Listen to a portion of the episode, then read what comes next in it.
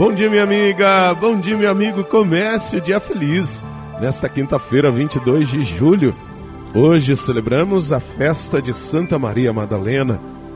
Alguém que superou suas dificuldades, venceu, deixou para trás uma vida assumindo um comprometimento com o projeto de Deus. Tudo isso porque foi amada, foi perdoada. E aí, no amor e no perdão, ela foi curada. E por isso pôde seguir os passos de Jesus. E ela pôde então ser a primeira testemunha do ressuscitado. Eu vi o Senhor. Ela teve a experiência da vida nova. E é isso, minha amiga, meu amigo, é isso que precisamos. Precisamos ter consciência de quem nós somos, mas acima de tudo, que nós podemos dar um novo sentido, um novo significado para nossa existência. Deixemos ser amadas e amados por Deus, e esse amor gerará em nós o perdão e curará toda enfermidade que carregamos. O evangelho de hoje está em João, capítulo 20, versículos de 1 a 2 e de 11 a 18. No primeiro dia da semana, Maria Madalena foi ao túmulo de Jesus, bem de madrugada, quando ainda estava escuro, e viu que a pedra tinha sido retirada do túmulo. Então saiu correndo e foi encontrar Simão Pedro e o outro discípulo, aquele que Jesus amava, e lhes disse: Tiraram o Senhor do túmulo e não sabemos onde o colocaram. Maria estava do lado de fora do túmulo, chorando. Enquanto chorava, inclinou-se e olhou para dentro do túmulo. Viu então dois anjos vestidos de branco, sentados onde tinha sido posto o corpo de Jesus, um à cabeceira e o outro aos pés. Os anjos perguntaram: Mulher, por que choras? Ela respondeu: Levaram o meu senhor e não sei onde o colocaram. Tendo dito isto, Maria voltou-se para trás e viu Jesus de pé, mas não sabia que era Jesus. Jesus perguntou-lhe: Mulher, por que choras? A quem procuras? Pensando que era o jardineiro, Maria disse: Senhor, onde o colocaste? E eu irei buscar. Então Jesus disse: Maria.